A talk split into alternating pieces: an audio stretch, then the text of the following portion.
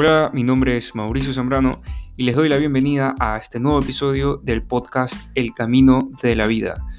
Para las personas nuevas, quiero decirles que el objetivo de este podcast es inspirarlas a ustedes a través de experiencias vividas, experiencias compartidas y de lecturas adquiridas, para que ustedes puedan tener esa vida plena que tanto buscan que puedan ser inspirados en cumplir sus sueños y que puedan buscar la mejor versión de ustedes. Sin más que decir, vámonos hacia el podcast.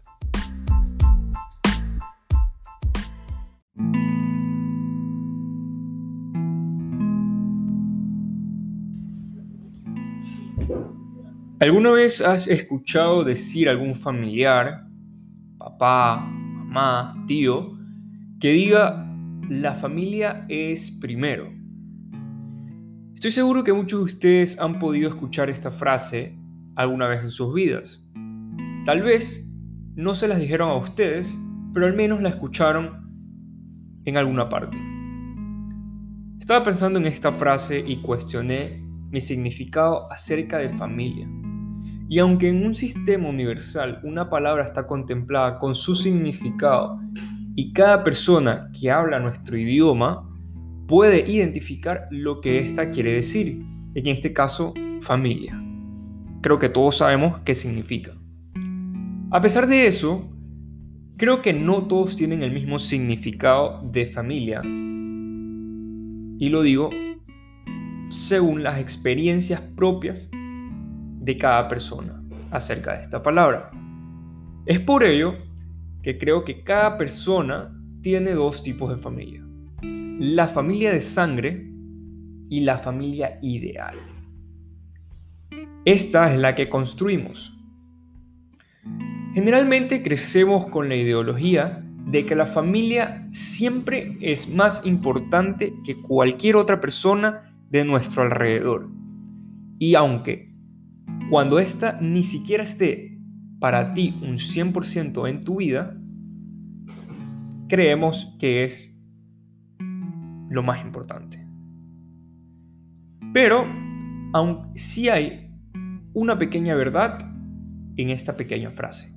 No todo familiar es más o igual de importante que otras personas en tu vida. Por consiguiente, Creo que gran cantidad de personas pueden contar con sus familias en momentos difíciles. Creo que es el fin de cada familia o al menos el deseo de estas. Otras personas tal vez no y recurren a otro tipo de personas. Pero en esta parte nos vamos a concentrar en las personas que pueden contar con sus familias en momentos difíciles. Creo yo que es literalmente así es decir, que si me pasó algo súper heavy, si me pasó algo difícil en mi vida, en una situación en la que necesito ayuda, voy a recurrir a mi tío, a mi tía, a mi primo, a mis hermanos, etcétera, para tratar de resolver mi problema, para tratar de ver qué solución puedo obtener lo más rápido posible. Sin embargo, no siempre tengo que estar al tanto con ellos, es decir, conversando día a día, teniendo una relación y seguir construyéndola para poder hacer esto. Y en muchos casos es así. A veces perdemos esa comunicación con nuestras familias y al fin y al cabo las buscamos solo en momentos que realmente estamos luchando. Por otro lado, quisiera hablarles sobre las familias, perdón, las personas que no recurren a la familia de sangre cuando tienen algún problema cotidiano. Eh, esto suele pasar porque tal vez no tienen una relación como para pedir ayuda en ese momento. Y es por eso que estas personas recurren a otras personas cercanas, como amigos, jefes, mentores, entre otras personas. Y con esto quiero llegar al otro tema, que es la familia ideal o la que construimos. Creo que a lo largo de la vida vamos conociendo a muchas personas y estas, de algún, de algún motivo, o mejor dicho, por alguna razón, ellas te impulsan a ser mejor, te ayudan, se preocupan por ti, pero también hay otras que están ahí para hacerte más fuerte, para prepararte para una vida dura y ser luchador. Estas personas son las que a veces te tratan mal, las que no les importas o simplemente quieren usarte para su propio bien. Y ojo, esto no está mal, así por alguna razón es la vida y en algún momento te vas a topar con este tipo de personas. Lo que sí es verdad es que esto fortalece tu carácter. La familia que nosotros escogemos son las personas que a lo largo de la vida están ahí para nosotros. En algunos casos pueden ser familias un poco grandes. Contar con 5, 10, 15 personas fuera de tu familia de sangre a las que puedes recurrir y poder hablar de cualquier problema y resolverlos. En otros casos, simplemente son familias de 3, 5 personas que son las que van a estar ahí para ayudarte en cualquier momento. Las dos son valiosas. ¿Y a qué quiero llegar con todo esto?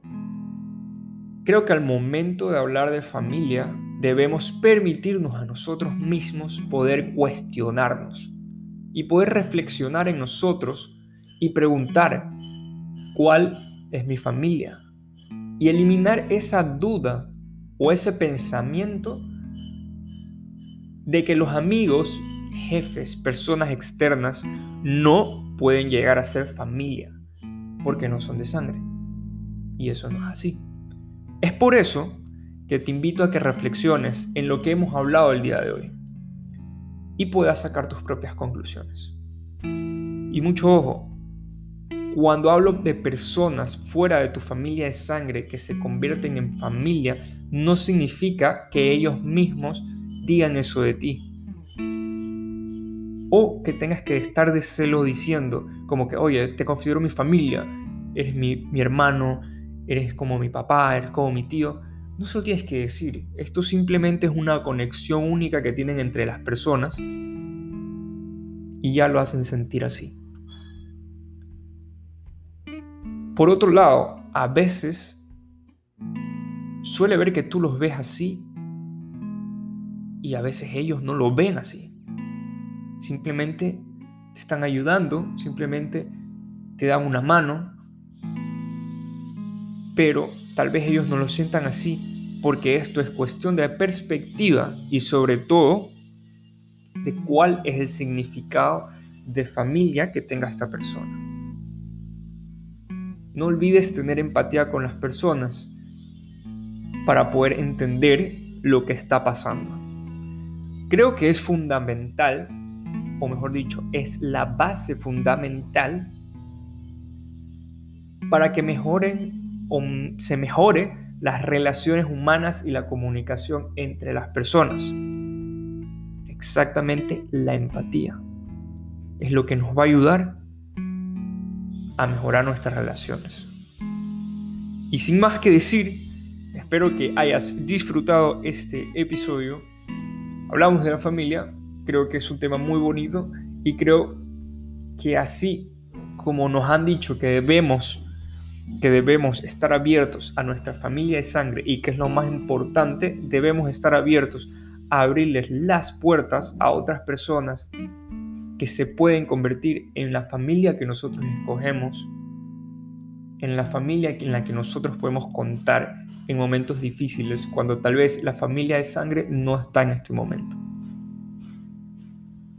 Sin más que añadir, te espero en el siguiente episodio y espero que pueda seguir contigo cada uno de los que vienen. Hasta luego.